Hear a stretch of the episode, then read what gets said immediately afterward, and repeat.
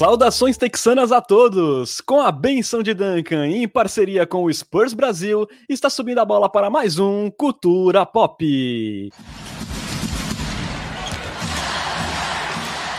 Sejam bem-vindos ao episódio 30 do seu podcast em português sobre o San Antonio Spurs. Hoje, falando de mais uma semana que se desenhava trágica para o Alvinegro, mas que terminou lá em cima, com duas vitórias contundentes na estrada, incluindo ali uma surpreendente sacolada no Arizona contra a Seleções. Meu nome é Renan Bellini, falando diretamente de Santos, São Paulo. Estão comigo nessa, formando um Big Three paulista texano, meus amigos Bruno Pongas e Lucas Pastore. Boa noite, Bruno. Mais uma semana aí do Spurs fazendo os analistas de trouxa. É, veja bem, né? Foi uma semana, de certa forma, surpreendente, jogos competitivos, foi, foi bom. Boa noite, boa tarde, bom dia, querido Lucas Pastor, estimado Renan Bellini. Uma boa noite aí para nossa gloriosa nação popista. Buenas noites, Lucas Pastore. O que é mais difícil de prever, a Mega Sena ou uma sequência do San Antonio Spurs? Olá, Bruno. Olá, Renan. Olá também para a nossa amaciada nação popista. É um prazer tocá-los novamente. E a Mega Sena, pelo menos, ela fica ali entre a, as dezenas de 1,60, né? O San Antonio Spurs, ele realmente não tem limites. Por falar em sem limites, cara, você não vai acreditar em quem me ligou essa semana. Quem? Cara, o RC Buford me ligou essa semana. Falou que, pô, falou que ele, né, primeiramente surpreendente ele falar em português, né, mas ele me falou que houve cultura pop, falou que estava um pouco surpreso com a, a, nossa queda de otimismo, né, desde o começo da temporada, a gente chegou a falar em mando de quadra, e aí ele me perguntou se eu acho que tem chance do Spurs ficar fora dos playoffs. Eu falei, cara, acho que pode ser, acho que pode ser que o Spurs não fure o play-in, né? Aí ele me falou, cara, Lucas, tem um jeito, um jeito que eu garanto para você que o San Antonio Spurs fure o play-in. Eu falei, pô, qual, né, cara? Tô muito curioso, quis saber qual jeito é. Ele falou, se no começo do play-in o Cultura Pop tiver 300 seguidores na Twitch, o San Antonio Spurs fura o play-in. Eu falei, cara, acabamos de bater 200, né? A gente é um podcast amador, mas vamos tentar, né? Então é isso, vamos tentar e vamos fazer a nossa parte aqui, né? E é importante frisar que essa introdução pode ou não pode conter fake news. Está aí lançado aí, portanto, cheguemos na marca de 300 seguidores, por favor, aí, para a gente conseguir furar esse play-in. Se chegar em 300, Stephen Curry vai chutar 2 de 40 no jogo do play-in. e vamos avançar. Ô, Pesca, fiquei curioso para saber como foi a abordagem do Buford. Tipo, ah, e aí, Lucas, tudo bem? Te conheço do Cultura Pop. Conta mais pra gente. Não, eu tocou o telefone, aí eu vi que era um número internacional, né? Falei, estranho, mas vou atender. Aí, aí ele falou com um sotaque assim: qual é, Pescão? Falei, Quem tá falando? Ele falou: é, é RC Buford, from the Spurs. Eu falei: ah, qual é? Caô, né? Aí ele falou: não, aí ele, chamada de vídeo e, e os caramba tal, era, era o homem mesmo. Pô, legal, cara, muito bom. Espero que ele não tenha ficado triste com os apelidos aí de diretoria Jim Carrey nos últimos podcasts. Bom, senhores, começamos aí nosso maravilhoso podcast, relembrando a última semana do Spurs, que começou ali com duas derrotas bem decepcionantes. Primeiro na estrada para o Toronto Raptors, que estava sem o Laurie e o Fred Van Vliet, e depois outra derrota, dessa vez no AT&T Center, para ali um Portland Trail Blazers que estava sem o Lillard e num jogo que o Spurs chegou a liderar por 16 pontos, mas acabou ali entregando a paçoca no minuto final, depois também de cometer sete turnovers no quarto período, uma derrota bem frustrante, né? Porém, a maré da semana já ia mudar no dia seguinte, quando o Spurs, que estava sem DeRozan, Porto e Mills, foi até o Arizona e aplicou ali uma inesperada tundra no Phoenix Suns, por 111 a 85, uma grande atuação coletiva nas duas tabelas e também uma excelente partida do Devin Vassell. E aí na segunda-feira, para fechar essa sequência, o Derek White jogou muito bem e comandou outra vitória tranquila na estrada, dessa vez contra o Indiana Pacers, que estava ali sem o Domantas Sabonis e também sem o Miles Turner. Com os resultados, o Spurs agora soma 28 vitórias e 28 derrotas, ocupando a décima colocação no Oeste mas igualado ali na campanha com o nono colocado Golden State Warriors e apenas dois jogos atrás do sétimo, que é o Dallas Mavericks. Já ali a distância para o New Orleans Pelicans, que é o primeiro fora da zona de play-in, ela aumentou para três jogos e meio depois dessa semana.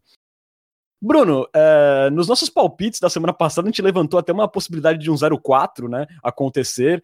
E por um momento ele até que pareceu inevitável, né? Especialmente depois daquela derrota trágica para o Blazers. Mas aí, da forma mais improvável possível, desfalcado do DeRozan, o Spurs se recuperou e fechou a semana aí com o 2-2 que eu palpitei na semana passada, modéstia à parte, e fui chamado de clubista. Mas enfim, Bruno, dá para explicar esse San Antonio Spurs 2020-2021? Não dá para explicar, cara. Não dá. Imagino que nem o RC Ford tenha conseguido explicar isso para o Pesca na chamada que eles fizeram. Mas é, a semana começou mal, né? Aquela derrota para o Toronto, acho que foi já um, um, banho de água fria em todos nós, porque da sequência aparentemente era um dos jogos mais fáceis, né? E o Spurs não conseguiu. Depois contra o Portland também, né? A mesma coisa. O Spurs até fez uma partida legal, mas chegou no final e não conseguiu ganhar do Blazers. Em pese que o, o, o Blazers jogou sem o Lillard também, né? Então, na teoria, não deveria ser um jogo impossível, né? Com o Lillard, acho que o grau de dificuldade seria muito maior. E, mas mesmo assim, a gente não conseguiu, né? Chegou ali no final e acabou morrendo na praia.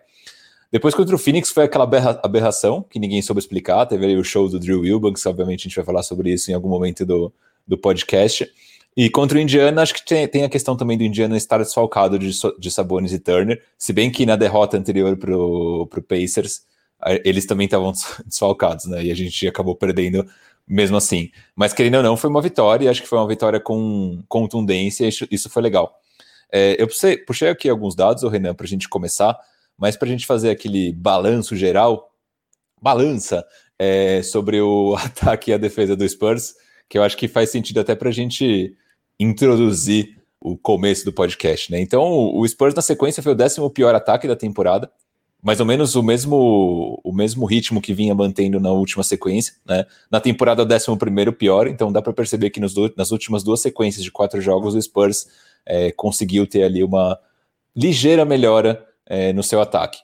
Mas continua sendo um, um, um, time que aproveita mal seus arremessos, né? O décimo primeiro pior em arremessos e o décimo quarto pior em bola de três pontos, né? Então isso já não é novidade para ninguém. Bola de três pontos acaba sendo realmente um calcanhar de Aquiles do Spurs.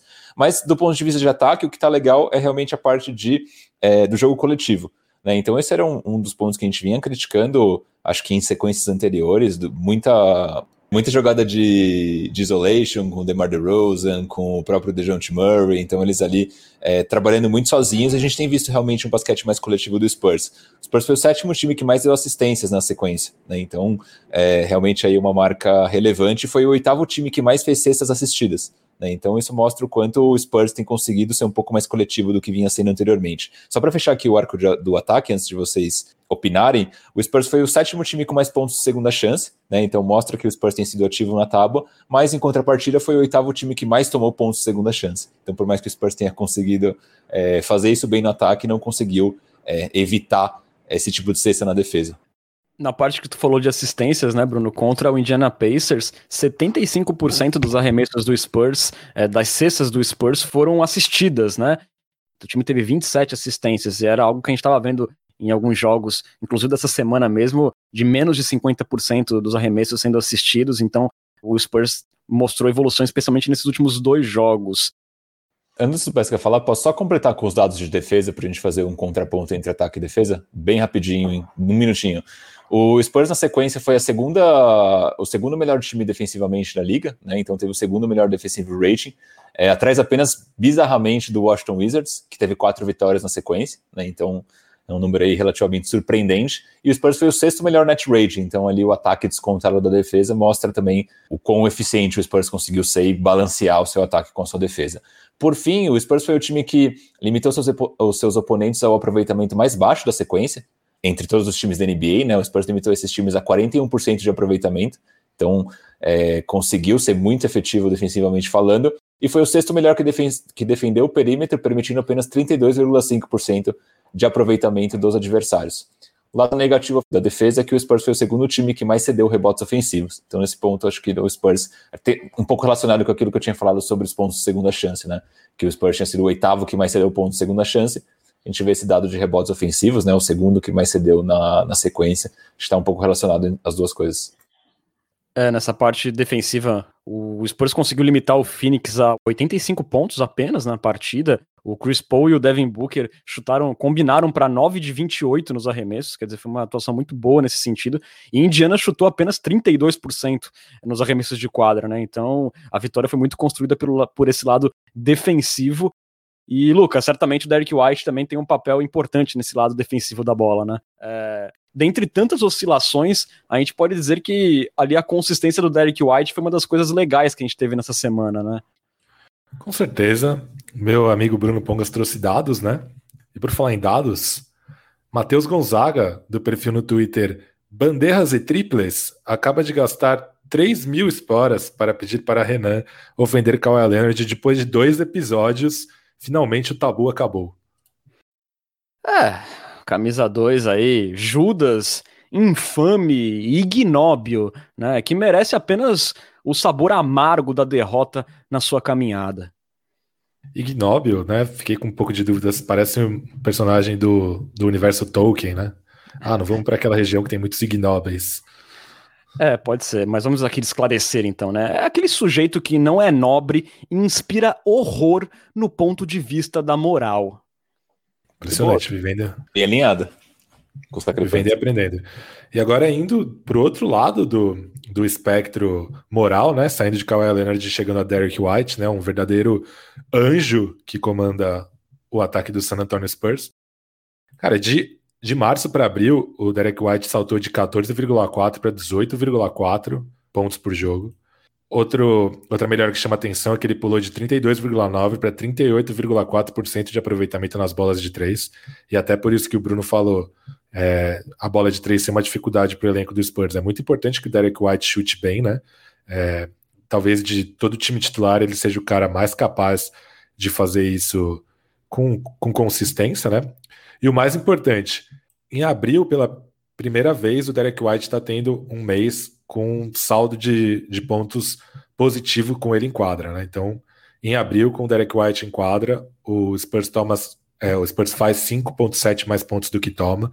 E levando em consideração apenas os últimos seis jogos, é, o Spurs faz 7,2 pontos a mais do que toma. Então, acho que finalmente é, aquilo que tinha acontecido rapidamente no começo da temporada com, o, com a química do time titular com o Lonnie Walker, finalmente está começando a acontecer agora com o Derek White, né? Porque é, não foi apenas a entrada do Derek White no lugar do Lonnie Walker, né? Teve é, problemas de lesão, teve o problema pessoal do DeMar DeRozan, teve Covid. Então esse novo time titular ele tem uma trajetória bem acidentada, né? E, e agora o Derek White está tá pegando um pouco mais de protagonismo, né? Tá sendo aquela segunda força ofensiva, algo que durante boa parte da temporada foi o DeJounte Murray. O Derek White já encostou no DeJounte Murray em pontos por jogo em toda a temporada, né? O DeJounte Murray tem 15,6, o Derek White tem 15,1. E eu acho isso ótimo, porque o, o DeJounte Murray vinha sendo no começo da temporada o jogador mais importante defensivamente, é, principalmente na defesa de perímetro, né? Principalmente com o Jacob Porto no banco. Então, acho que dá para afirmar que ele era o jogador defensivamente mais importante do, do time titular e o segundo mais importante ofensivamente, né? E e, cara, eu adoro o DeJounte Murray, acho que ele melhorou muito nessa temporada, mas acho que é um fardo um pouco pesado para um jogador é, como o DeJounte Murray. Acho que ter esse protagonismo dividido com o Derek White, que não é exatamente um protagonismo, né? Mas é, poder dividir essa sombra do DeMar DeRozan com o Derek White faz com que eles possam ser mais efetivos nos arremessos, né? Possa forçar menos arremessos e possa gastar muito mais energia na defesa, onde ele realmente é um jogador que faz diferença, né? Com roubadas de bola, com deflexões, com defesa no mano a mano. Então eu acho que o time inteiro do Spurs tem muito a ganhar com essa ascensão do Derek White dos dois lados da quadra. Nos últimos quatro jogos, ele teve ali uma porcentagem de 53% é, nas bolas de três pontos e dois jogos com seis bolas de três pontos, né? E já na parte defensiva, ele é o segundo do time na temporada em tocos, com uma média ali de um por jogo. E, e esse número aí de um toco por jogo é mais do que a média de jogadores como Valanciunas, Vucevic, Draymond Green, Zion Williamson, e é um cara, é um guard, né, um jogador de perímetro que está conseguindo fazer é, toda essa diferença. O Derek White também tem aquela característica dele de conseguir cavar muito bem faltas, né? Ele já tem 11 charges na temporada, uma média de 0.31 por jogo. Ele é o 13 terceiro melhor da NBA nesse quesito. Lembrando que ele também perdeu muitos jogos, né? Mas ele sempre deixando a sua contribuição nos dois lados da quadra. E também a gente tem visto ele forçar um pouco menos bolas, né? A gente viu na semana anterior que ele conseguiu bons jogos ali na linha dos três pontos, mas forçando muito já nessa nessa sequência a gente viu chutes mais equilibrados, ele indo muito bem naquelas bolas no corner, né? Então, assim, foi sem dúvidas aí o jogador mais valioso para o Spurs nessa sequência. E, Bruno, a gente conversava aí semana passada, né, sobre quem eram os três jogadores principais do Spurs, né? E a gente colocou na semana passada DeJounte Murray e o Jacob Porto. Você acha que o Derek White também está próximo de furar essa, esse grupo aí dos três melhores? Ou se já furou já essa altura? Cara, essa é uma boa pergunta. É, eu lembro que até na semana passada a gente discutiu se o White não poderia estar nesse top 3. E eu acho que pelo conjunto da obra na temporada, né, eu entendi também muito que o, o, o nosso top 3 era pelo conjunto da obra na temporada até então. E eu acho que o Murray, até agora, faz uma temporada melhor que o White. Mas o White jogando nesse nível, né, então nesses dados que o Pesca trouxe, quase 20 pontos por jogo, chutando como está chutando nessa última sequência, por exemplo, aí acho que torna o White realmente um jogador é, difícil de não se colocar nesse top 3. Né? Então, se o White continuar mantendo essa produção como vem acontecendo, eu acho que é difícil não, não pensar em incluir ele. Também tem o fato do, do, do Dejounte Murray é, não estar tá lá numa sequência tão brilhante como vinha acontecendo. É óbvio que ele está com números de assistências e rebotes que são legais, ele está aí basicamente aí, se a gente for ser bem bem abrangente, a gente pode considerar que ele está perto de uma média de triple-double por partida, né? Então são quase aí 12, se não me engano, 12, alguma coisa pontos, 8 rebotes e 8 assistências. Então são médias bem interessantes, mas o aproveitamento e a eficiência dele não tem sido muito boas. Né? Então estava puxando até aqui alguns dados. O Murray está com aproveitamento na, na, última sequência de 42% na, nos arremessos. Né? Então isso é um pouco preocupante, né? não tem sido muito eficiente. A gente até estava discutindo sobre isso no grupo de assinantes que o Murray não tem sido um cara que tem conseguido é, trazer eficiência para a quadra. E a gente olha o White jogando dessa forma, é impensável a gente considerar ele dentro desse top 3. Né? Ainda acho que Purdle e DeRozan seguem intocáveis dentro desse top 3, e talvez pensando no White evoluindo como está evoluindo, talvez realmente faça é, sentido uma substituição deixa eu colocar aqui um outro lado do DeJounte Murray, né? Ele teve esse aproveitamento ruim nos arremessos de quadra, mas se a gente olhar especificamente para as bolas de três pontos, ele teve uma melhora considerável agora no mês de abril. Ele chutou nesses 11 jogos no mês de abril 40% dos três pontos. É, na última sequência dos quatro jogos, ele acertou seis em 12 tentativas dos três pontos. Então, assim, era um problema que a gente vinha vendo do DeJounte esse ano, não mantendo aquele bom aproveitamento dos três pontos da última temporada, né? Mas é, ele apresenta essa melhora nesse momento. Sim. Na última sequência, ele chutou 50%, né? E uma coisa que eu achei interessante, um dado que eu estava puxando, é que 37% dos arremessos dele nessa última sequência foram de três pontos. Em troca na temporada, só 19% eram arremessos de três. Então, não só ele está aproveitando melhor, mas ele também está chutando mais. Então, acho que o Murray está com sinal verde para arremessar, tentar e com liberdade para errar, que é assim que você acaba se desenvolvendo também, né? Você treina muito, só que na hora do jogo você tem a possibilidade de treinar e converter ou não, né? Mas eu acho que é uma, uma maneira também de você é, ganhar tração na sua, no seu ritmo de arremesso. É, eu acho que uma coisa que impede que o Derek White se afaste do Dejante Burry e seja claramente o terceiro jogador mais importante do Spurs é o fato dele ter uma trajetória bastante acidentada, né? Além das lesões, também tem um pouco da, da decisão do Greg Popovich de tê-lo colocado como reserva depois da série que ele fez contra o Denver. Então, o Derek White é, parece que sempre que ele tem que ele consegue subir um degrau, alguma coisa puxa ele de volta para o degrau anterior, né? É, além disso, eu acho que apesar do Derek White ser, acho que um defensor fora da bola mais competente, acho que o Dejante Murray é um cara muito mais versátil, né? Então, pegando as médias a cada 100 posses na temporada, o Derek White tem mais pontos e mais tocos, mas o Dejante Murray tem mais rebotes, mais assistências e mais roubadas de bola. Então eu acho que, principalmente do lado defensivo, o fato do Dejante Murray ser um cara mais versátil, acho que ainda coloca ele um pouquinho acima no grau de importância, principalmente porque o Spurs tem o DeMar DeRozan, né? Acho que se o Spurs não tivesse o DeMar DeRozan, claramente o Derek White seria um jogador mais importante para o Spurs. Mas acho que esses três fatores, a presença do DeRozan, a versatilidade defensiva do Murray e o fato do, do Derek White parecer que sempre dá uma travada quando ele ameaça deslanchar, acho que ainda deixa o Murray um pouquinho na frente no, na comparação dos jogadores mais importantes. Tô contigo nessa, Pesca, tô contigo. Falando agora um pouco especificamente do que aconteceu sábado lá no Arizona, né? O Greg Popovich contra o Phoenix Suns decidiu poupar o DeMar DeRozan, o Jacob Porto e o Perry Mills, soltou a molecada contra o Suns e o Spurs surpreendeu ali vencendo por 26 pontos, que foi a pior diferença sofrida pelo Suns na temporada até aqui. E a gente viu ali, né, muita defesa, o Spurs teve 10 roubos de bola, 9 tocos, é, já no ataque, seis jogadores passaram dos 10 pontos, né? O Spurs também chutou 41% dos três pontos.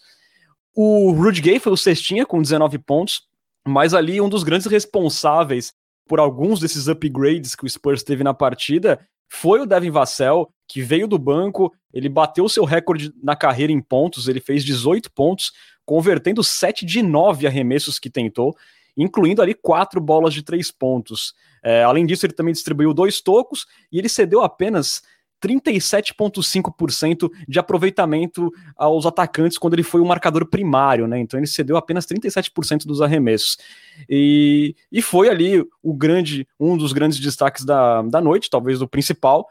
Só que assim, né, Lucas, apesar dessa ótima atuação do Devin Vassell, que saltou os olhos de todo mundo, no jogo seguinte contra o Pacers, ele só entrou no garbage time mesmo enquanto ali o Perry Mills, que retornou, jogou 21 minutos, mesmo sem acertar nenhum arremesso de quadra pelo segundo jogo consecutivo, mas o Devin Vassell não foi utilizado.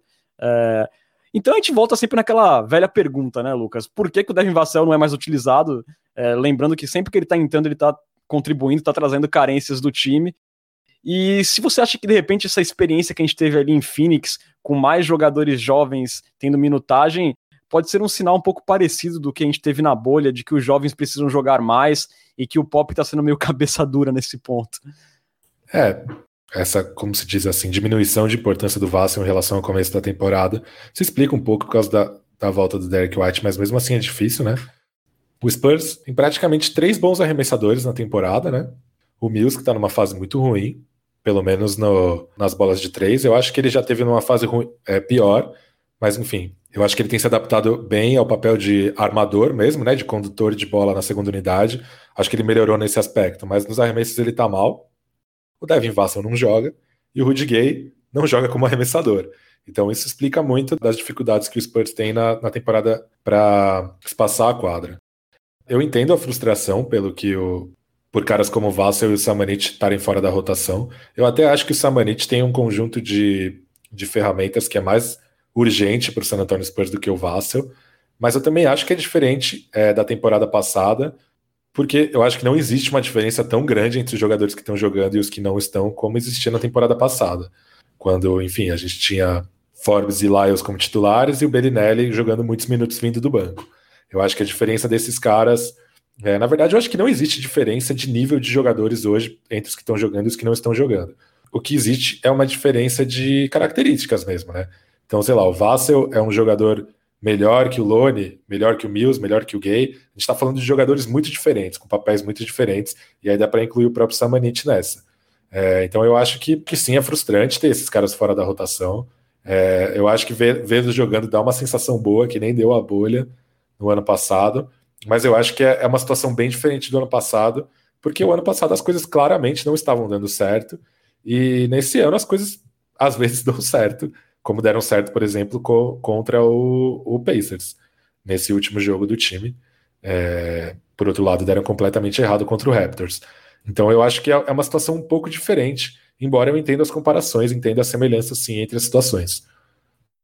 É, eu em rendimento, sinceramente, acho que nesse momento não, não é tão diferente do patamar que a gente estava no passado. Se a gente for pegar as campanhas, até tem uma certa semelhança, mas, mas sim, eu concordo que a distância não é tão grande como era é, entre os jogadores do ano passado.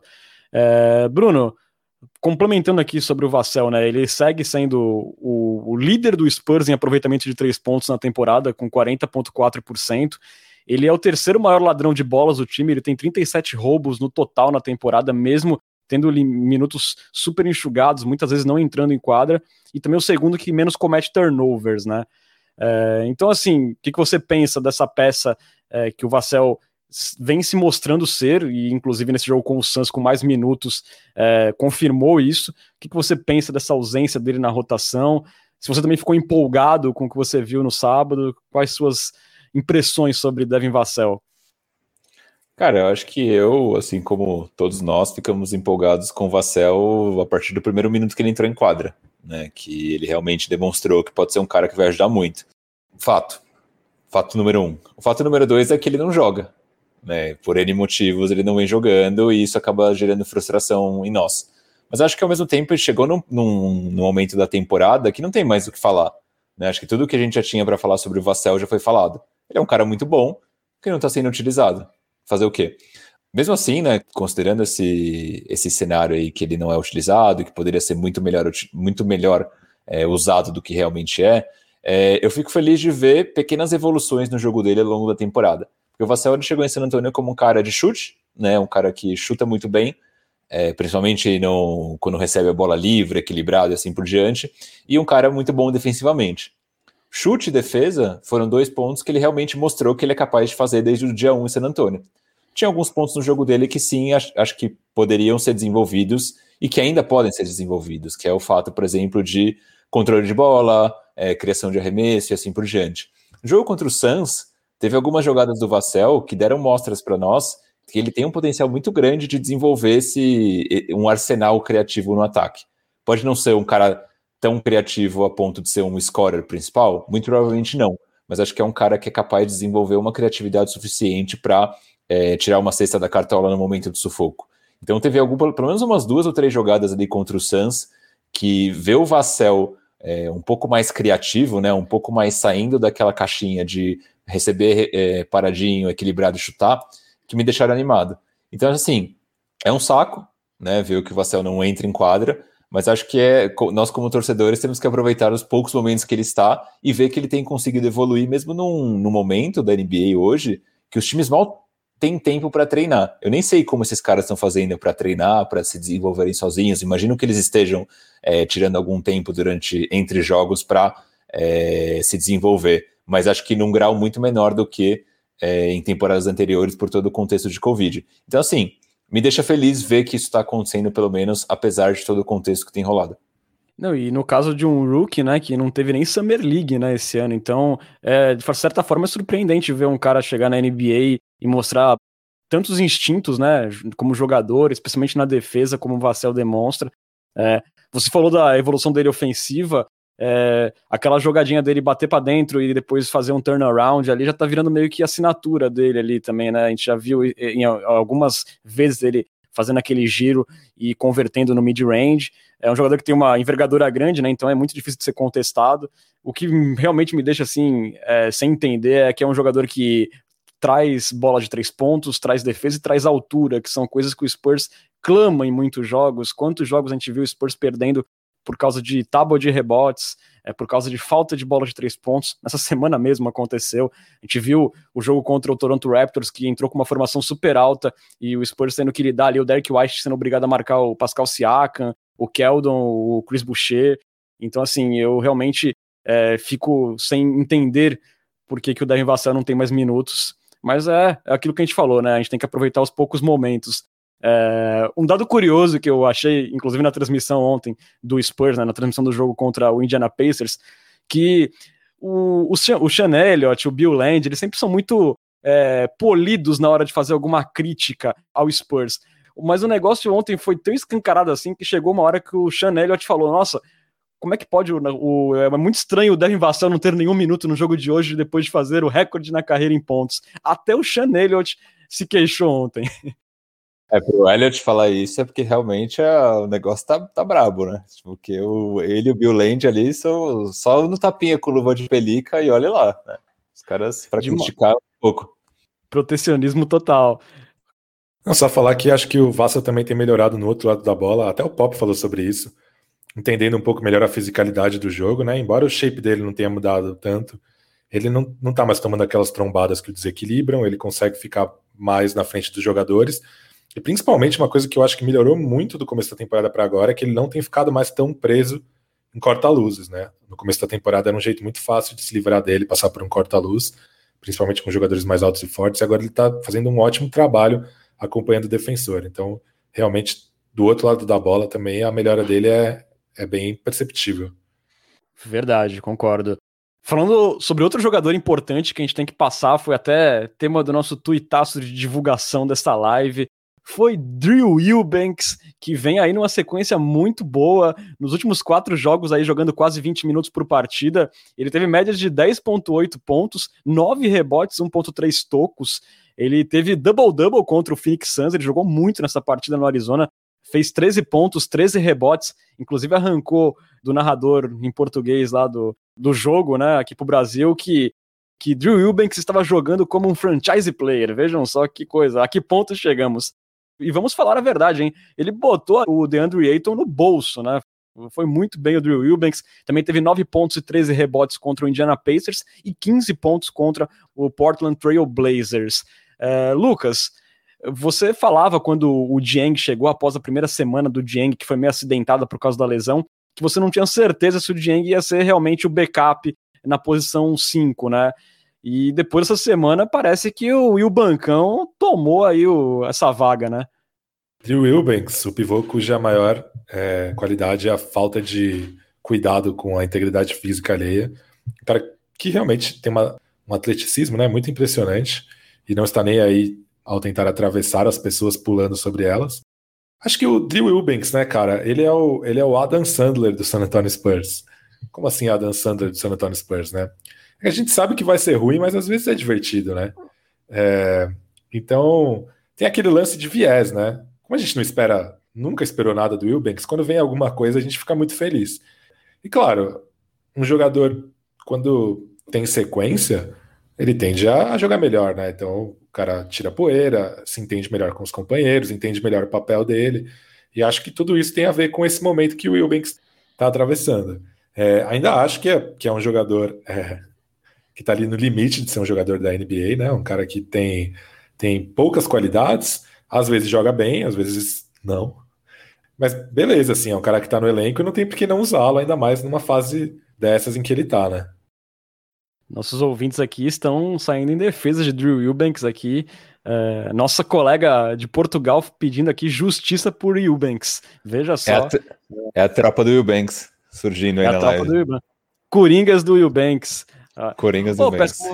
Mas vou falar um negócio pra você, viu? Eu tava vendo o pessoal falar assim: ah, o Drew Eubanks é o nosso Jeff Ayres de 2021 e tal. Mas olha, o Eubanks não é pior do que alguns pivôs aí desses mais. É, grosseiros que passaram pelo Spurs nos últimos anos, eu, é, especialmente pela parte defensiva. Eu acho que ele tem ali uma, um certo valor, ele claramente é limitado, tá ali na, no limite, mas ele tem ajudado, tem ido muito bem. Bruno, agora o momento é de dizer trust de projeto. Este é um grande projeto, Drew Wilbanks. É, o nosso grande projeto Drew Wilbanks, estou muito feliz com o desempenho. O Will Colonel até fala aqui que temos o maior fã de Wilbanks no grupo, que sou eu no caso. Então, o nosso grande projeto, ele tá indo super bem, na verdade, porque assim, foi o que o Pesca falou, não temos expectativa sobre ele, então qualquer coisa que ele entrega já é uma grande coisa. E nessa última sequência, né, pô, 10 pontos e 9 rebotes, quase um double-double de média, quem ia esperar isso de Drew Wilbanks alguma vez na vida? Eu acho que ninguém. Né? Eu, pelo menos, não esperava. Pô, no jogo contra a Indiana, teve um giro que ele fez, tudo bem que ele errou a sexta depois, mas teve um giro que ele fez, eu não lembro se no Jakar Sampson ou no Goga Bitadze, que ele, tipo, foi, pô, uma parada que você nunca imaginaria o Wilbanks fazendo. Ele errou a sexta depois, mas foi muito bonita. E uma coisa legal também até o comentário do Lucas Arruda aqui, que ele fala: o grande trunfo do nosso Wilbanks é o time adversário não fazer ideia que ele vai tentar arrancar a cabeça de quem estiver na frente dele no carrafão. Verdade, tem um pouco do que o Pesca fala também sobre ele não ter cuidado com a integridade física dos adversários e essa ser a sua principal qualidade. Mas indo mais pro, pro campo prático, é, eu realmente acho que o Wilbanks tem um impacto defensivo importante. Né? No ataque, realmente, ele é uma peça que dá para se, se desconsiderar, ele é útil eventualmente para brigar por rebotes, pegar ali uma bola de segunda chance e tudo mais, tipo, isso é massa. Mas defensivamente ele é um cara que realmente eu acho que tem ajudado bastante, né? Principalmente é, eu, de um lado na defesa mano a mano, acho que ele tem marcado bem, mas mesmo na defesa de cobertura, acho que ele tem sido um cara interessante. Eu acho que ele faz algumas leituras é, que não são boas, mas eu acho que elas são bem intencionadas. Então, geralmente, quando ele vai ali buscar um toco é, loucamente, acaba permitindo que o jogador que ele estava marcando faça cesta depois, por exemplo. Acho que ele faz algumas vezes isso, mas ele tem conseguido muitos tocos também nessa defesa de ajuda, né, que ele acaba fazendo. E é um cara útil. Na última sequência de quatro jogos, ele foi o 19 é, melhor defensive rating da liga, é, considerando jogadores que atuaram pelo menos em três partidas e pelo menos 15 minutos por jogo. É pouco, né, tipo uma amostragem pequena, mas acho que mostra um pouco do impacto que ele tem tido. E aí, até para fazer uma trivia com vocês, é, o Wilbanks foi o 19 jogador né, que teve esse melhor defensive rate na última sequência de quatro jogos. Vocês conseguem chutar quem foi o primeiro? Eu vou chutar Davis Bertans. Olha, foi quase, foi, foi perto. Brin Forbes? Não, não foi. Isso foi demais. O primeiro nessa estatística foi o Ben McLemore. Olha aí, ninguém imaginaria, seguido de Goran Dragic, ou seja, altamente improvável. E o Raulzinho foi o sexto dessa lista, ou seja, talvez ela não queira dizer tanta coisa assim, né? Mas é isso, caras. Exatamente. Cara, eu, o negócio que eu acho que é, determina muito a utilidade do Drew Wilbanks é a voluntariedade dele, né? Ele é um cara que joga sempre com muita energia, ele não desiste das bolas e eu queria que ele emprestasse um pouco é, do sangue no zóio pro Jacob Porto, especialmente no ataque, sabe? Porque assim, o, ele tem todas as limitações, às vezes saem umas lambanças do Eubanks no ataque, mas ele é um cara assim que não tem medo de pegar a bola e pular para cesta, sabe? No mínimo ele arruma ali um, um, lance livre, que ele tem ali um lance livre até que decente. E então assim, essa agressividade dele até de certa forma é útil, a gente viu muito dela nesse jogo contra o Phoenix Suns. Mas assim, Bruno, para fechar é, o arco Drew Wilbanks, é, você acha que é justo o Dieng estar atrás dele nesse momento? É, eu acho que sim, né? O Pop é um cara que ele preza tanto pela justiça dos caras que estão lá há tanto tempo. Tipo, não faz para mim, não, faz, não, faria sentido nenhum o Dieng entrar roubando a posição do Wilbanks, sendo que o Wilbanks hoje tá jogando tipo, bem, tem sido um cara útil, um cara que para mim hoje faz parte da rotação. Então, para mim, o Dieng tem que esperar a vez dele. E para você, Pesca, você também acha que tá certa essa prioridade do Wilbanks? Se eu fosse o técnico, eu teria experimentado o Dieng na frente do Wilbanks na rotação assim que ele chegou. Porque eu acho que ele é um cara cujo conjunto de habilidades e cujo potencial é, com potencial maior e com conjunto de habilidades que se encaixa melhor com o que o Spurs precisa. Mas já que o Wilbanks está jogando e está talvez na melhor fase da carreira dele, não tem por que mudar agora, né? Se o Wilbanks de repente cair de produção, ou se em jogos como esse em que o Poto não jogar, o Dieng for melhor que o Wilbanks, aí se invertem as coisas. Boa. Eu acho que até foi um pouco do que o Pop tentou, né? Ele tem, quando o Dieng chegou, a ideia era inserir ele na, na rotação, só que ele se machucou, aí o Wilbanks entrou voando e deu no que deu. É, deu azar também, né, o Dieng, né, se machucando logo no primeiro jogo, lá nos primeiros minutos, isso também atrapalhou um pouco a sequência dele, mas ele entrou bem contra o Phoenix Suns, até que eu gostei da participação dele na partida. Gente, fechando esse um pouco esse arco dos jogadores, é, a gente falou que o Vassell foi muito bem, o Samanik nessa partida não foi legal, né, Bruno? Ele chutou ali 0 de 6, é, conseguiu dois tocos, mas também teve dois turnovers e jogou apenas 17 minutos, mesmo começando a partida, né? Ele parecia que estava numa voltagem diferente do resto do time, né?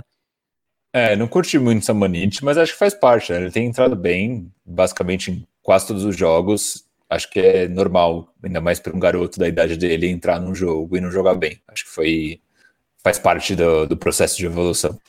O Keldinho foi outro jogador que teve uma semana boa também, é bom a gente ressaltar. Ele teve 12,3 pontos de média e 5 rebotes, mas chutando ali na casa dos 58% nos arremessos de quadra e convertendo 4 arremessos de 3 pontos em 10 tentativas. Foi uma semana melhor do Keldinho, conseguindo mais jogadas ali dentro do garrafão. Contra o Pacers, ele fez jogadas muito boas. Uma semana um pouco mais regular do que Eldon Johnson. E para fechar, né, agora sim, o, o Looney Walker voltou a se reencontrar, né, um pouco com a oscilação, né, Pesca? Ele teve um bom retorno, mas ele voltou ali a chutar abaixo dos 40% nos quatro jogos, é, 0 de 5 contra o Indiana Pacers, chutou apenas 20% dos três pontos, que é, é uma, uma coisa que o Spurs clama, né? Por bola de três pontos, e o Lune tem essa importância, mas ele acabou não tendo uma semana muito boa, voltando um pouco naquela situação que a gente falava antes do, do retorno dele, né? Sim, mas pelo menos ele continua chutando, né? É, o fato de ser uma, uma oscilação técnica, eu acho que já é uma evolução para o Lonnie Walker em relação àquele Lonnie Walker que sumia, apagava e que você não, não via ele participando do ataque com. Enfim, via ele completamente parado numa zona morta esperando uma bola de três. Eu acho que sim, ele não fez uma boa sequência. Acho que, assim como o Derek White no time titular, ainda vai demorar um pouco para ele encontrar o melhor jeito de jogar ali, principalmente com o Mills, que vem comandando essa segunda unidade, se não comandando, pelo menos iniciando as jogadas. Mas sim, ele não fez uma boa sequência, mas acho que pelo menos ele está mais inserido, é, participando mais do jogo. Gostaria de aproveitar que a palavra veio para mim para gastar 3 mil esporas para pedir para Renan ofender Kawhi Leonard. Ah, víbora do olho junto, né? Aquele indivíduo astuto, mau caráter e aproveitador. É, olhos juntos como de animais, predadores que são impiedosos e sem coração. Não é uma víbora do olho separado, então. Não, é bem juntinho. Gente, pra gente fechar esse arco sobre a semana do Spurs, é, a gente vê né, essa campanha do Spurs em casa segue negativa, 12 vitórias e 18 derrotas, e na estrada tá 16-10 o time, né? Então, muito melhor jogando fora de casa. Então, o mesmo time ali que perdeu pro Cavaliers e pro Sacramento Kings, em casa, no AT&T Center, já venceu em seis oportunidades é, times do top 4 das duas conferências, fora também os jogos que perdeu, mas competiu bastante, como aconteceu com o Denver Nuggets, por exemplo, contra o Milwaukee Bucks. A gente viu, né, que contra o Suns e o Pacers a defesa foi muito chave na partida, e isso impulsionou ali um bom rendimento da equipe, começando bastante por intensidade no lado defensivo da bola. É, Lucas, você acredita que essas atuações é, mostram que o Spurs poderia ainda ser um pouco melhor, ainda nessa temporada mesmo, é, se tivesse um pouco mais de concentração, de repente, de entrar com mais senso de urgência, porque a gente olha para esse recorde e não faz muito sentido, né? Não faz nenhum sentido, na verdade. Você acha que atuações como essa contra o Phoenix Suns, elas são replicáveis? A gente pode ainda ver mais vezes nesse resto de mês, também um pouco em maio, ou você acha que isso daí soa mais como aquelas exceções, noites iluminadas em que tudo dá certo? Como é que você enxerga é, essa inconstância assim, do Spurs no geral? Então, eu tenho dúvidas se dava para o Spurs jogar melhor nessa temporada. Primeiro, porque eu acho que é um time jovem e, e é normal esse tipo de oscilações. Então, a gente falou aqui sobre como o Derek White começou mal a temporada, é, o Keldon Johnson ao contrário, né? Começou muito bem a temporada e agora deu uma minguadinha. É, o Lonnie Walker ainda tentando achar o seu valor. É, o Samanit fazendo bons jogos ali quando começou e agora já dando uma vacilada. O Vassel, enfim, sumindo da rotação. E as oscilações, elas não são só de um jogo para outro, né, Renan? Não é que o Spurs faz um jogo muito bom de repente faz um jogo muito ruim.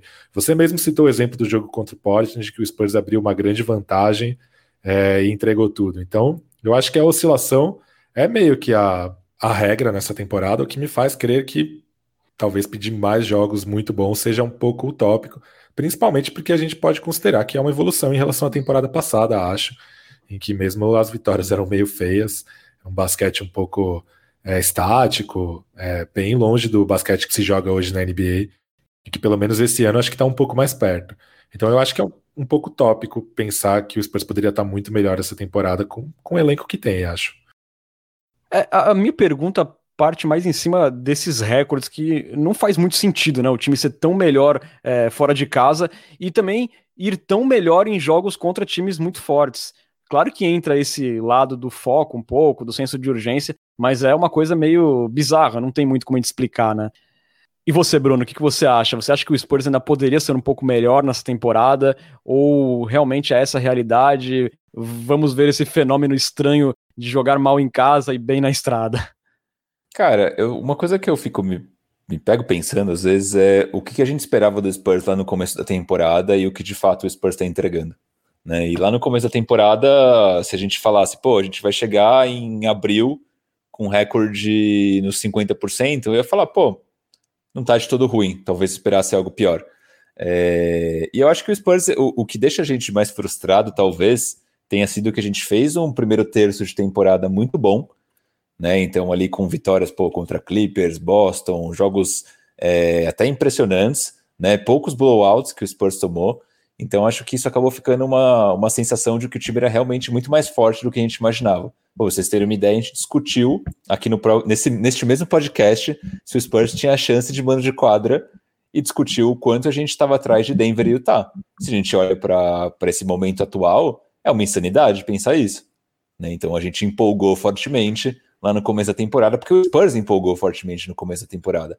É, é óbvio que perder jogos como o Spurs tem perdido, então, por exemplo, perder aquele primeiro jogo para Indiana, todo depenado, pô, é, é frustrante. Pô, o Spurs tem time, acho que, para vencer esse tipo de duelo. É, mas eu acho que é um pouco do que o Pesca estava falando, né? Isso é natural é, do desenvolvimento de um time jovem. Né? O Spurs, a gente sempre reclama, pô, o Pop não coloca os novinhos para jogar, o Pop não põe os novinhos para jogar. Só que, pô, o Keldon é jovem, o DeJounte é jovem, o Looney é jovem, o Poeta é jovem. Então, o nosso time ele é formado por jovens e ele tem três veteranos, só um titular. Então, acho que essas oscilações elas vão continuar acontecendo, é, não tenho dúvidas, e vai ser normal a gente vencer o, nos próximos jogos que a gente tem, por exemplo, a gente tem Utah, bem capaz do Spurs vencer o Utah duas vezes e na noite seguinte ir lá e perder do Wizards, por exemplo. Acho que faz parte de um time jovem em desenvolvimento.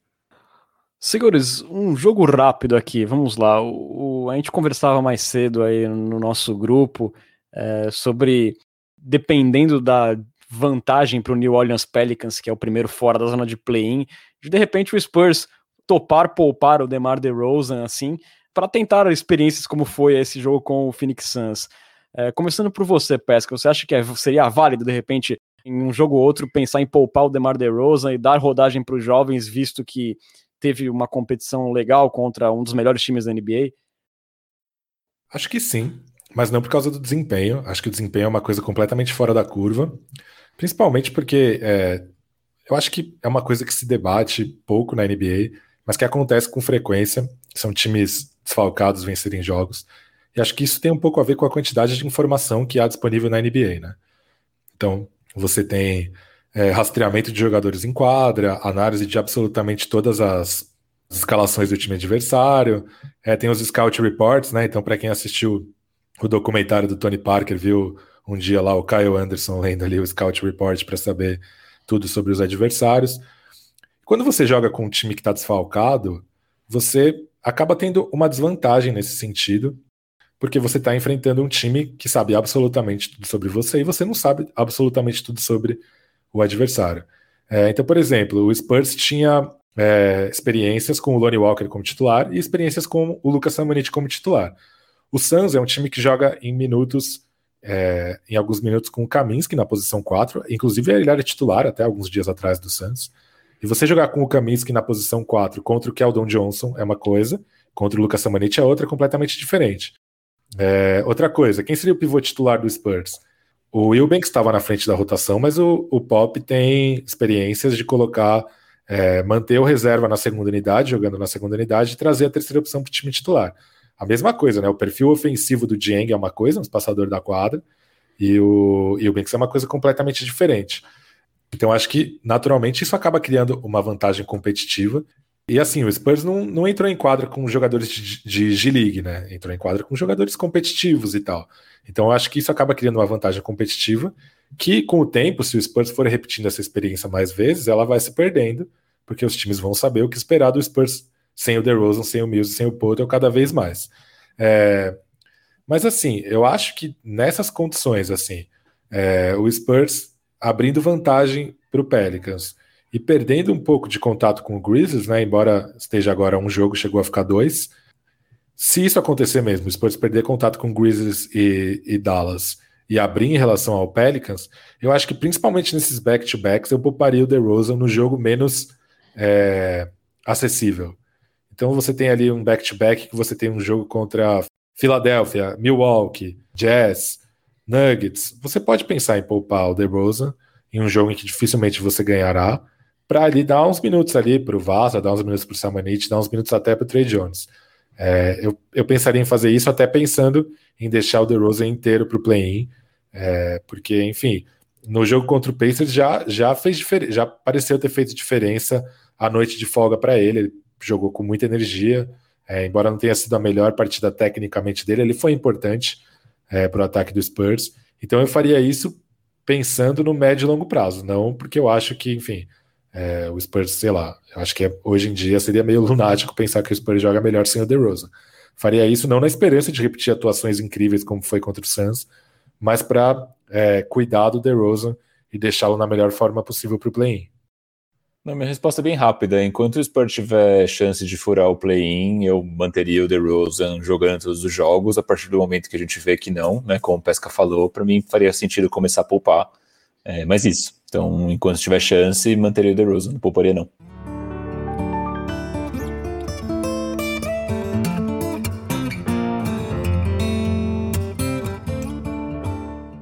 Sérios, falando agora de uma notícia triste, né, que pegou todo mundo de surpresa na última semana, o ex-Spur lá, Marcus Aldridge, de 35 anos, anunciou sua aposentadoria da NBA após 15 temporadas.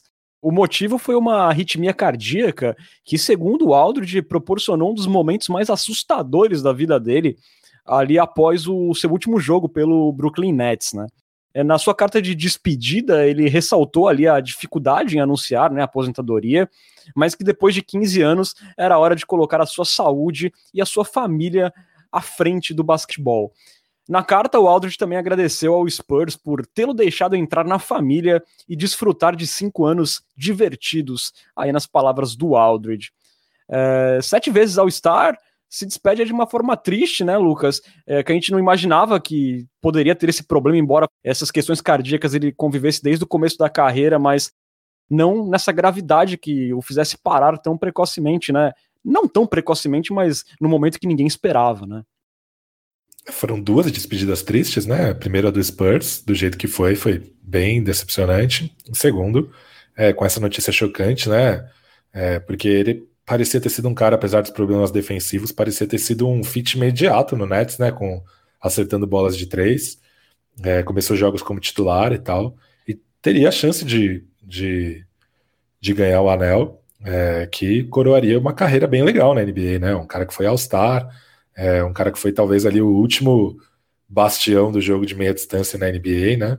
É, tudo bem que tem o Chris Paul ainda, mas o Chris Paul também é um cara que chuta bem é, de três. O Aldridge é um cara que acaba de adicionar isso ao, ao, arsenal dele, né?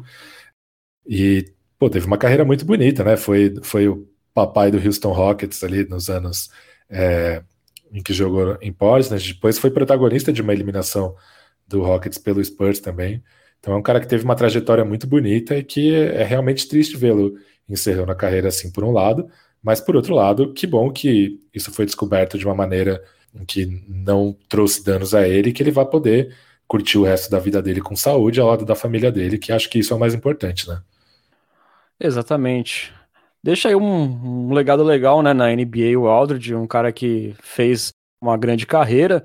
A gente não imaginava, né, Bruno, que ele fosse de repente voltar ano que vem. Havia até a expectativa dele se aposentar mesmo, mas não nesse momento, né, onde ele estava se mostrando bem relevante no Nets. Sim, eu esperaria que ele fizesse uma última temporada por Portland, talvez, mais uma ou duas, quem sabe. É, até pela proximidade que ele tem de jogadores como o Lillard, né? E acaba sendo triste esse final de carreira do, do Aldridge, mas ao mesmo tempo ele parece bem consciente da decisão dele, né? Acho que ele teve uma experiência bem traumática e deve ter sentado com a família e realmente falado: putz, chegou o momento de, de aposentar antes que algo pior aconteça.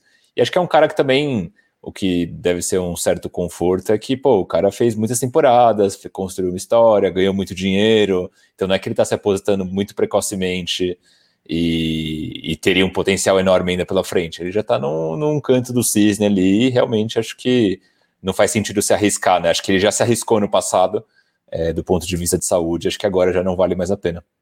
Verdade. E aí, né? Também se eu acho que se o Nets for campeão, vão, vão dar um anelzinho para ele lá. Certeza.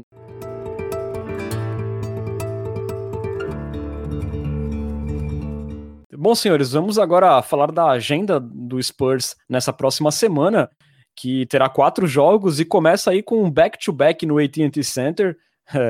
jogar em casa não é lá uma grande notícia, mas enfim, é, começando quarta-feira contra o Miami Heat, 21 e 30 o jogo. O Heat, que está aí com uma campanha 30-28, bem parecida com a do Spurs, ocupa a sétima colocação na Conferência Leste, mas está ali só um jogo e meio atrás do quarto colocado no Leste, né? Tá tudo muito embolado lá na Conferência Leste. Nas últimas 10 partidas eles venceram 6 e perderam 4, incluindo aí vitórias contra o Nets, mas derrotas para o Minnesota Timberwolves, né? Então aí o Miami também oscilando bastante nessa temporada. No dia seguinte, o Spurs encara o Detroit Pistons de novo em casa, 21 e 30. O Pistons, que é lanterna da Conferência Leste, o Spurs já venceu uma partida contra eles em Detroit. E aí, dois dias depois, no sábado, o Spurs terá um confronto direto fora de casa contra o New Orleans Pelicans às 21 horas. O Pelicans, que é o primeiro ali fora da zona de play-in, é, está três jogos e meio atrás do Spurs. E nas últimas dez partidas venceu apenas quatro, né? Então aí um jogo importante para o Spurs conseguir se distanciar ou o Pelicans encostar né, no alvinegro. E a sequência será encerrada na segunda-feira, também fora de casa, contra o Washington Wizards, às 20 horas. O Wizards, que é o 11 no leste, e não é mais um saco de pancada, né? Claramente, ele está ali empatado com o Chicago Bulls ali na briga pelo play-in e venceu sete das últimas dez partidas, com o Russell Westbrook jogando muito bem, Bradley Beal, e quebrou a invencibilidade em casa do Utah Jazz. Então é um jogo assim que é mais complicado do que parece. É, Bruno, o que, que dá para esperar dessa semana aí? Alguns jogos acessíveis, mas sinceramente eu não vou nem perguntar o que você espera. Eu vou perguntar apenas o seu palpite puro e até vazio, porque é difícil a gente prever alguma coisa do Spurs nessa temporada. Estamos cansados de fazer isso.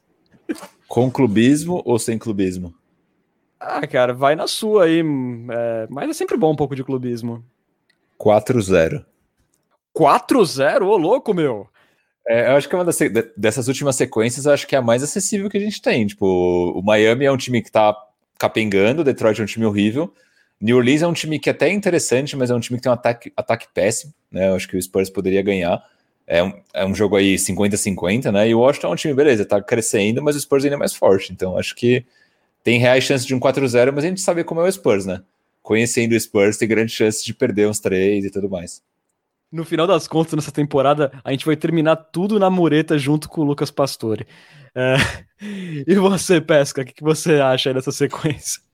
Cara, sorte que a gente não é famoso, senão esse seria um momento Tyson ou Messi que, que viraria contra a gente eternamente.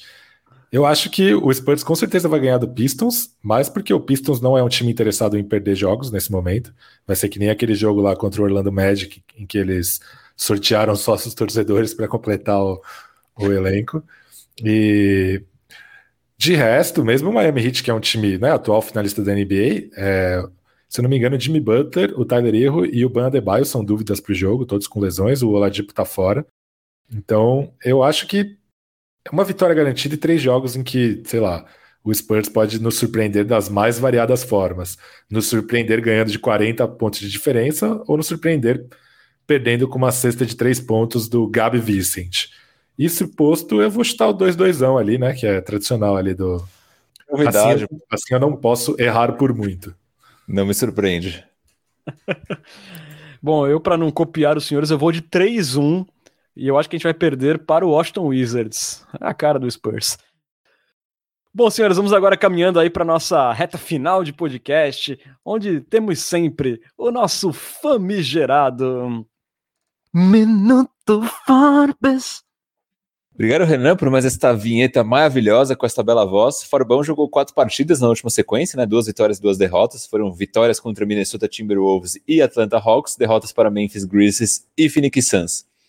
Na sequência, o Farbão, Renan, 11,3 pontos, com 48,5% de aproveitamento nos tiros de quadra e 30,4% nos arremessos de 3 pontos. Então, o Farbão meio que é, deu uma de bom menino tijoleiro né, nessa última sequência. 2,5 rebotes e mais 4,5 de plus-minus. Então, o Farbão, quando teve em quadra, teve impacto muito positivo. Na temporada, Farbão, 9,6 pontos, com 45,6 nos tiros de quadra e 43,7 nos arremessos de 3 pontos. Aí sim, na temporada, Farbão com gatilho em dia. 1,4 rebote e mais 0,9 de plus-minus. Renan, como você bem sabe, Forbão quando está em quadra é sinal de quê? De impacto um pouco positivo. moderadamente positivo, exatamente. Tá certo. Bom, agora então chegou a hora da nossa conversa muito gostosa com nossos assinantes. Está na hora da nossa queridíssima Coyote Talk. Coyote Talk. Queria começar com o Coyote Talk de hoje com uma discussão que surgiu ali no grupo dos assinantes do Cultura Pop. Se você não está, assine. É, acho que foi ontem, né? É, depois da partida contra, durante a partida contra o Indiana Pacers, que a gente estava discorrendo, né, debatendo sobre por que Jacob Purtle tem muitos arranhões no pescoço, né, umas marcas assim. Eu queria saber se vocês têm alguma, alguma hipótese sobre isso, começando pelo Lucas Pastore. Acho que a minha teoria é sexo selvagem mesmo. Eu acho que é melhor de perguntar para a pessoa mais próxima a ele, que é o Matheus Gonzaga. Ele pode responder melhor do que qualquer um de nós três. Justo, perguntaremos então a Leopão, então. É, bom, perguntas dos assinantes, teve a pergunta do Felipe, que ele fala assim, pergunta não, foi um comentário, na verdade, eu já emento com um comentário que eu pesquei aqui do Edson Chiarotti na Twitch, ele fala assim, quem vai destruir no provável confronto contra o Golden State é o poeta, como deu para ver ontem, tem muitos fãs do poeta, né? No, tá, a poetização está se disseminando pelo universo. É, como deu para ver ontem, né? Ele se refere ao jogo contra o Pacers o que ele sempre fez foi esconder o jogo. Ontem ele se revelou Magic Purdle, revelando suas skills, skills como armador. Não sei se vocês viram ali um contra-ataque que o Purdle puxou com controle de bola é, duvidoso. Sem chance do Warriors parar toda a genialidade do Purdle na armação. Aí o Edson Chiarotti complementa falando assim: agora vamos ao que interessa. Quero San Antonio versus Golden State no play-in para ver o Curry ser cozinhado pela gente. O que vocês pensam aí sobre Spurs e Golden State no play-in? Ansiosos para ver o Purdle jantando o Golden State? Cara, eu tô ansioso para ver o Purdle jantando o Golden State. O problema é que após o play-in posso continuar ansioso para ver isso, né? É, cara. Olha, né, essa arrancada que ele deu aí contra o Pacers, ele até lembrou o Tim Duncan, né? Puxando contra-ataque, né? É, lembrou assim um pouco forçado, né? Mas foi curioso que na transmissão lá da, da Bell Sports lá, eles falaram que eles fizeram lá uma conta de quantos dribles o Porto tinha dado na temporada inteira, né? E parece que só nessa jogada ele deu mais da metade dos dribles que ele tinha dado desde o começo do ano. Então, é, realmente foi uma cena ali. O importante é que acabou em sexta e que o Spurs venceu. Mas sobre minha ansiedade para pegar o Golden State, olha, você aqui o não quero ser o pessimista aqui, mas eu não estou muito ansioso não para encarar um Stephen Curry aí. Eu acho que em um jogo toda essa corrida pro, pelo play-in aí pode ir por água abaixo com um jogo aí explosivo do Stephen Curry. De fato, estou extremamente pessimista para jogar, para pegar o Warriors no play-in, se for o caso. Nesse caso, se for com o Warriors, é melhor a gente ficar em décimo, porque o Spurs joga melhor fora de casa. Bem observada, bem observada. Teve o um comentário do Rafael Danelon, que aí finalmente a gente acertou o nome dele, né? A gente vinha aí é, confundindo nos últimos episódios, mas é o Rafa Danelon que ele fala assim: ele pergunta se a gente acha que o Pop deveria testar uma rotação big com Eubanks, Purdle e Rudy Gay. Pô, acho que seria bem ruim, cara. Não ia curtir muito, não. Não sei o que vocês acham. Ah, não, não, não gosto dessa possibilidade, não. É, Acho que o Rudy, o Rudy Gay na 3 seria uma possibilidade interessante, dependendo da, de quem fosse o, o cara na posição 4. Ali. De repente, para encaixar o Samanit, por exemplo, poderia ser uma aposta legal, mas o Will Banks com o Poto eu acho que tem tudo para ser desastroso. A gente tem que voltar uns anos aí para essa rotação ser plausível, né? Mas não, não, acho que sem, sem, condições. Mesmo contra times altos, não, não dá pra gente. São dois jogadores que iam congestionar tudo ali dentro e o Spurs uma, uma das forças do Spurs nessa temporada é justamente os pontos dentro do garrafão, né? Se você coloca dois caras desse lá dentro, vai ser complicado. Exatamente. E pegando carona ainda na, no momento Magic Purdle, o Rafinha também pergunta se ele se o Purdle ele vai se tornar o novo Jokic. Acho que é melhor passar reto por essa, né? Ou vocês querem opinar? Acho que o Purdle defende melhor. Defende, bem melhor, bem melhor. Falando em Purdle, olha quem apare... Vamos trocar. Eu será, que o Denver, será que o Denver tá precisando de um pouco de defesa?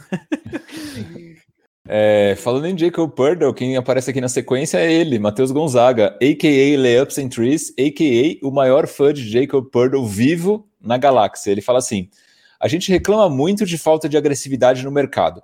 Pensando em trocas realistas para a off-season, quais vocês tentariam? Não vale supor estrelas pedindo troca, só jogadores de nível acessível. Não sei se vocês tiveram tempo aí de emular cenários de troca, eu confesso que eu não o fiz. Eu pensei num, mas eu só pensei no jogador, não pensei no cenário de troca, tá? É, bem nesse perfil que o Matheus falou, né? Um cara que, que possivelmente é acessível que ajudaria o Spurs sem ser uma estrela. Pensei no Larry Nance, de Cleveland. É, um cara que, sei lá, a timeline dele não combina muito com a do time. É um cara que poderia ajudar bastante em San Antônio. É, e acho que não seria um cara muito caro porque ele não tem nível de estrela, né? Então acho que talvez poderia ser um alvo interessante. Mas, é, Lucas, você acharia interessante um cara assim que não elevaria a gente de patamar e estaria é, ocupando um spot no time que poderia ser do Samanit? E, e claro, se a gente traz um, um ala de força assim, é, um cara que joga na 4 ou na 3, o Keldon vai acabar sendo sacado do time titular, porque vai ter que jogar DeJounte Murray e Derek White e o DeMar DeRozan se ele continuar. Então, você acha que é válido pegar um cara assim que não vai levar tanto a gente de patamar e tirar o espaço de um jovem? É que para mim, no basquete de hoje, o Larry Nance é claramente uma posição 5. É, ele é um cara que protege o aro, ele é um cara que espaça a quadra verticalmente, né? É alvo de pontos aéreos e tal. E eu, eu acho que ele, no lugar do Will Banks, é uma, é uma, é uma melhora de nível considerável. É, na posição 5 poderia ser. Em Cleveland ele, tá, ele, tem aparecido mais na 4, né? É, mas é mais por causa das características do elenco, que tinha o Drummond, tinha o. E tem Jared o, Allen. o Jared Allen. Mas em minutos que ele joga com o Kevin Love, por exemplo, ele é claramente o pivô, e eu acho que são os melhores minutos dele. Também já jogou minutos com o Jim Wade na 4 e ele na posição 5. Enfim, eu acho que a melhor função para ele hoje é na 5, claramente. Eu queria aproveitar essa pergunta e acho que o Felipe fez uma pergunta bem parecida ali com, a, com o questionamento do Renan, que ele falou assim: a gente fala muito que gostaria de mais minutos para molecada, mas também pedimos reforços de outros times. Penso que são coisas um pouco contraditórias caso o reforço jogue na mesma posição que um jovem, porque um reforço provavelmente tomaria minutos dos jovens. Tendo em vista de quem o reforço tiraria minutos e não da qualidade do reforço, para qual posição vocês trariam o reforço? Supondo que seja obrigatoriamente um reforço, não dois nem zero. Facel ou Samanit, que já joga um pouco, Keldin ou Looney, reduzindo a minutagem de algum deles, tirariam minutos do Murray, que embora não seja exatamente um garoto mais, teve uma evolução da última temporada para esta. Só queria dar minha opinião aqui, já emendando no ponto de vocês.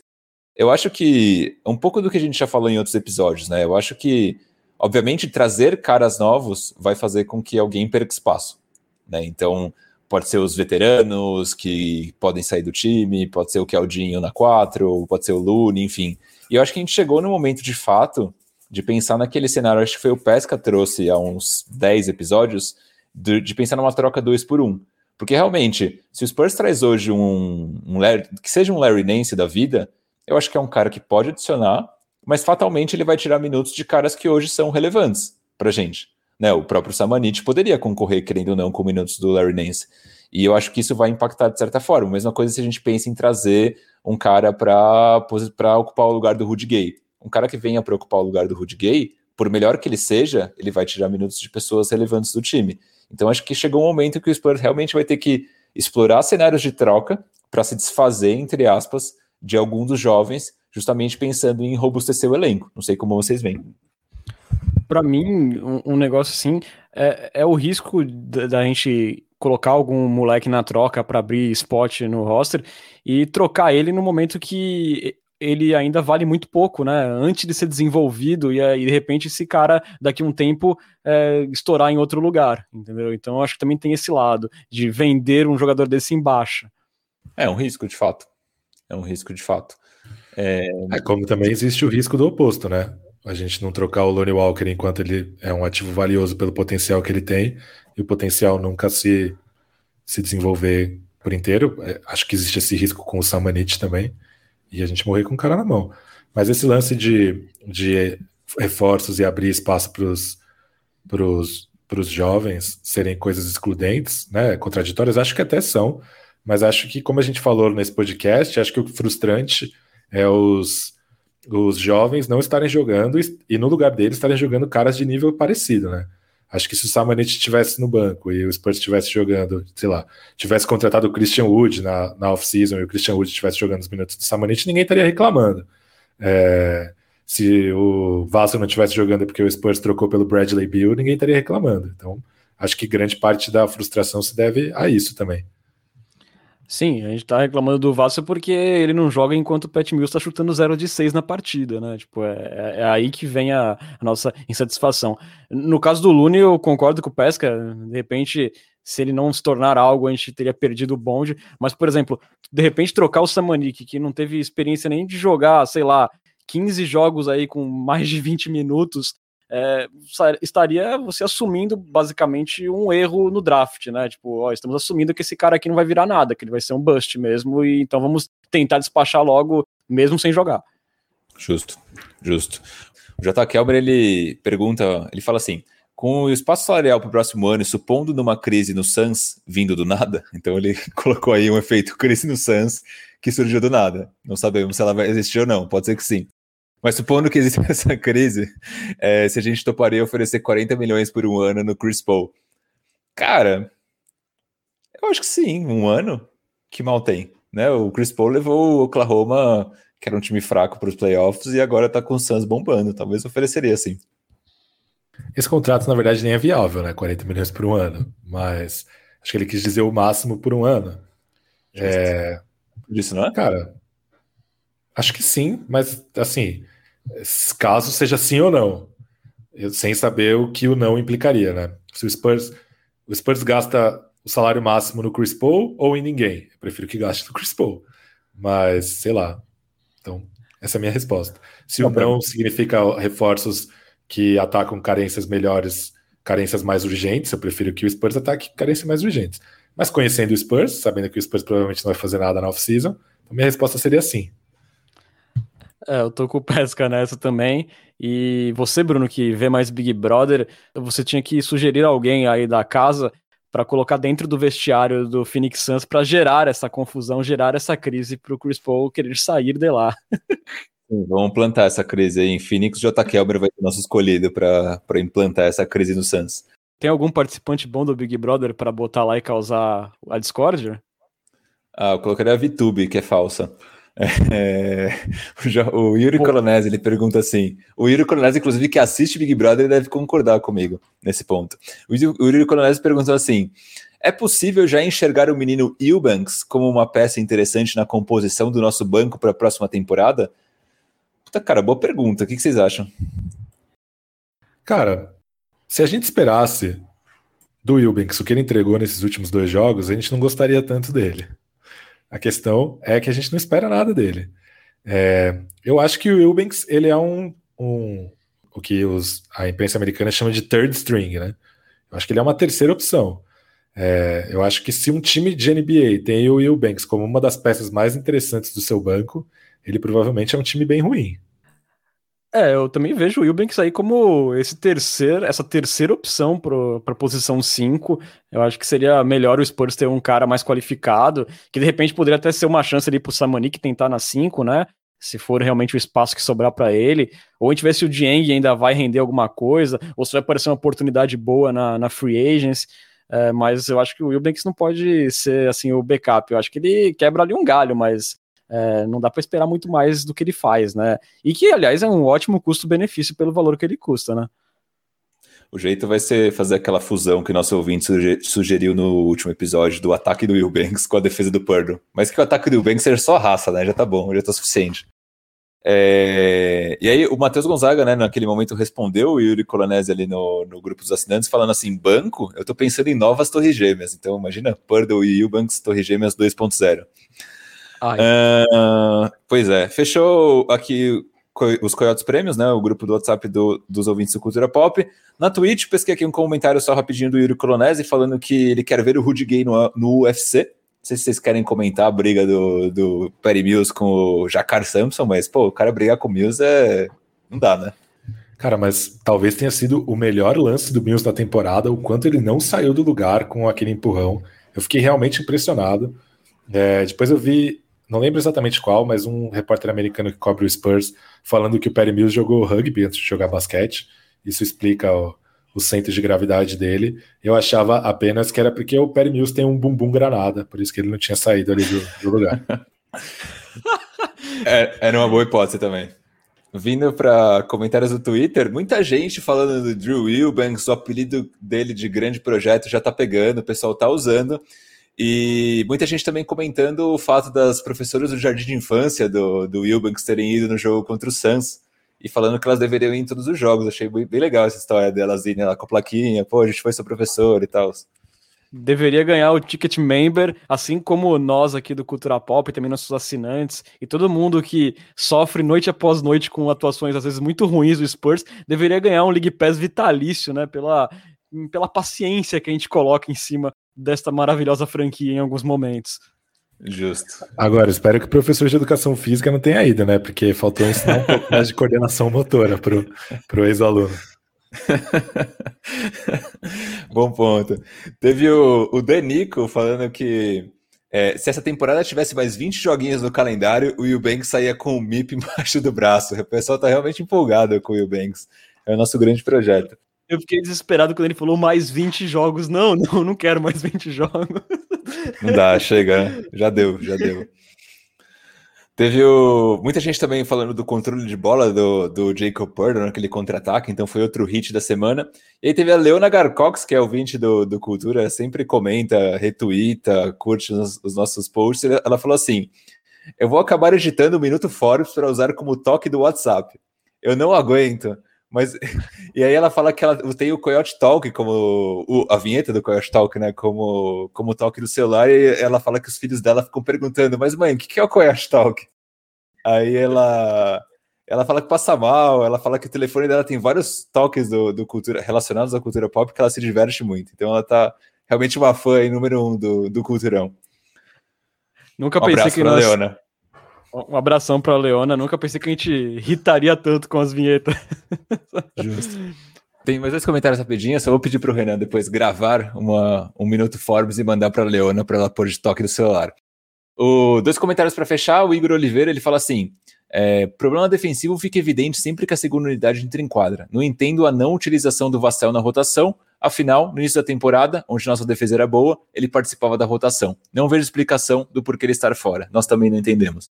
O Vinícius Fernandes, a última, a pergunta é: já marcaram a data para a cerimônia de aposentadoria da camisa 14? Fica aí a pergunta. Acho que ainda não.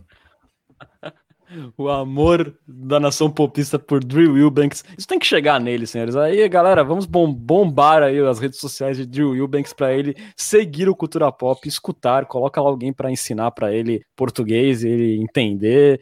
Mas vamos fazer chegar isso no nosso queridíssimo Drew Wilbanks. Bom, senhores, vocês podem seguir o Cultura Pop nas redes sociais. Estamos no Twitter, no Facebook, no Instagram, no arroba Cultura Pop Pod. Mesmo endereço da Twitch, onde você pode assistir as nossas gravações e também apoiar o Cultura Pop.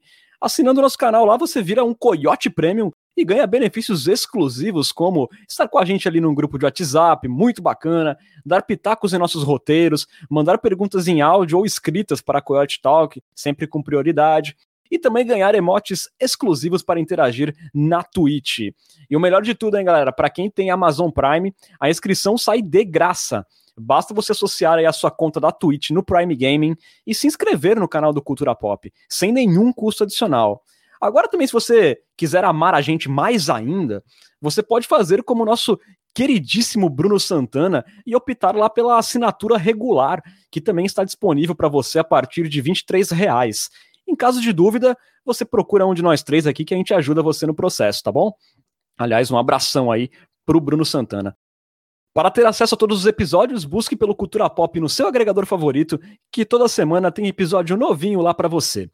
E lembrando por último que o Cultura Pop é uma parceria com o site Spurs Brasil, que desde 2008 é a sua fonte de notícias em português da franquia Silver Black. Acesse lá spursbrasil.com.